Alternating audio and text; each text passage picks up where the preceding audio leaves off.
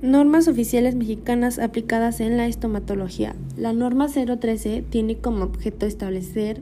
y uniformar los criterios y procedimientos que llevan a cabo los integrantes del Sistema Nacional de Salud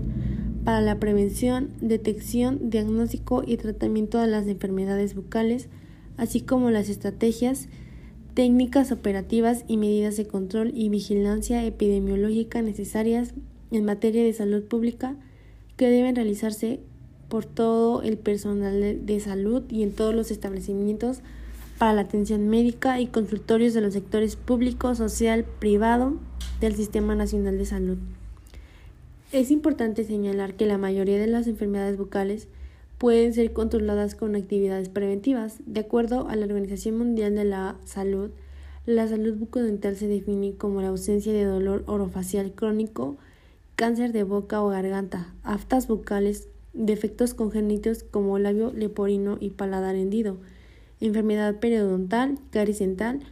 pérdida de dientes, otras enfermedades y trastornos que afectan a la boca o cavidad bucal.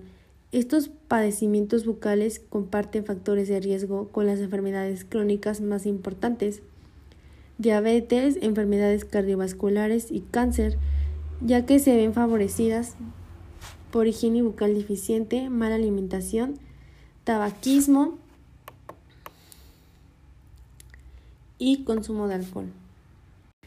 La estrategia del programa de fluoruración de la sal y el programa educativo preventivo se implementaron con el esfuerzo conjunto del sector salud, siendo una de las grandes intervenciones de salud pública en nuestro país, con más éxito que ha ayudado al cambio del perfil epidemiológico en México a pesar de los esfuerzos realizados, la incidencia y prevalencia de las enfermedades bucales siguen siendo altas, reconocidas como un problema de salud pública a nivel mundial y se encuentran concentradas principalmente en los grupos menos favorecidos, como son escolares, embarazadas, adolescentes, adultos mayores,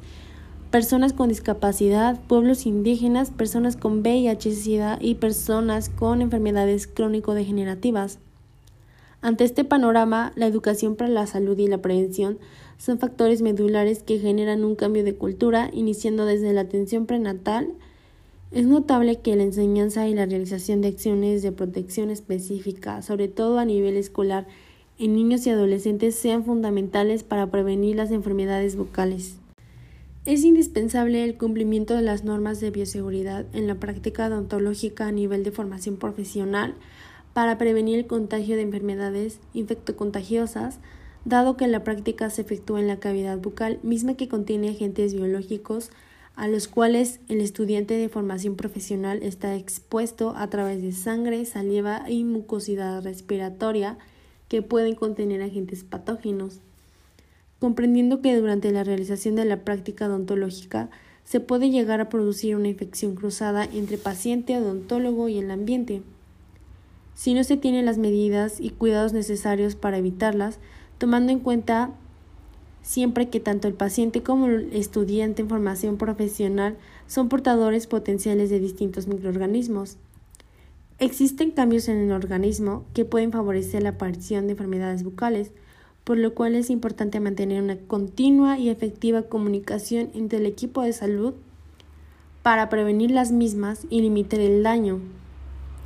Para ello, los profesionales de salud bucal deberían realizar un diagnóstico oportuno y plan de tratamiento efectivo, priorizando la eliminación de focos infecciosos. En todas las etapas de la vida, la exploración bucal debe enseñarse con la visión de ser instaurada como un hábito que permita detectar tempranamente cualquier alteración con enfoque a reproducir el cambio desde la familia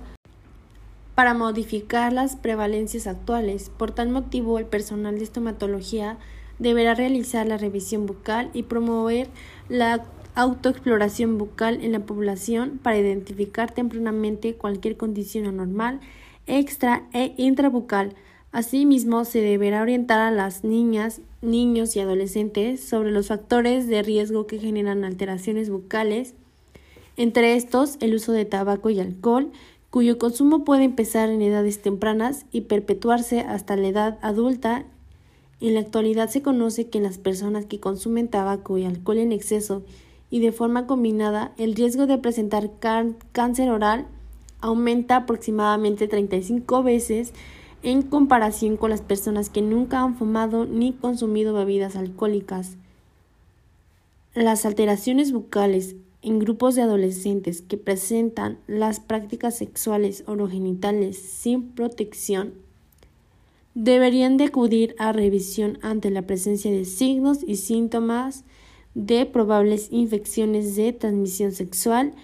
como el herpes genital, clamidiasis, infección por virus del papiloma humano. El personal de estomatología tiene la oportunidad de brindar acciones de promoción a la salud bucodental por medio de las cartillas nacionales de salud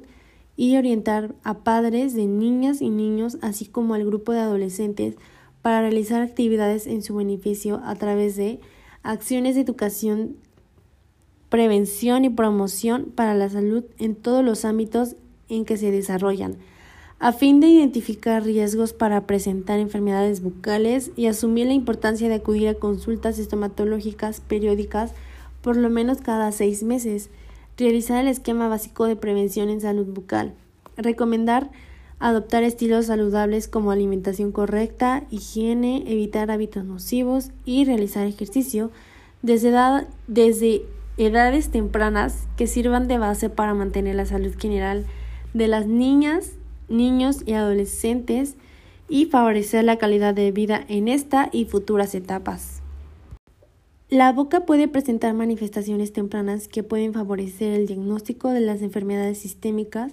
por ejemplo, cambios en la hidratación o sequedad de la cavidad bucal, cambios en la coloración de los tejidos bucales, procesos inflamatorios en los tejidos periodontales, cambio en la sensibilidad de algunos tejidos y zonas faciales y otros. A finales del siglo pasado empezaron a surgir múltiples inquietudes con el objetivo de encontrar la relación que se había observado entre las enfermedades bucales y algunas sistémicas, principalmente la caries dental, considerada la enfermedad bucal de mayor prevalencia en el mundo, y las enfermedades periodontales de acuerdo a una serie de estudios pueden tener una relación simbiótica con un extenso número de enfermedades sistémicas, complicar las funciones del organismo y ser un importante factor causal de edentulismo parcial o total. Resulta evidente que ambas enfermedades requieren ser prevenidas para evitar importantes complicaciones a la salud, entre las que destaca la bacteremia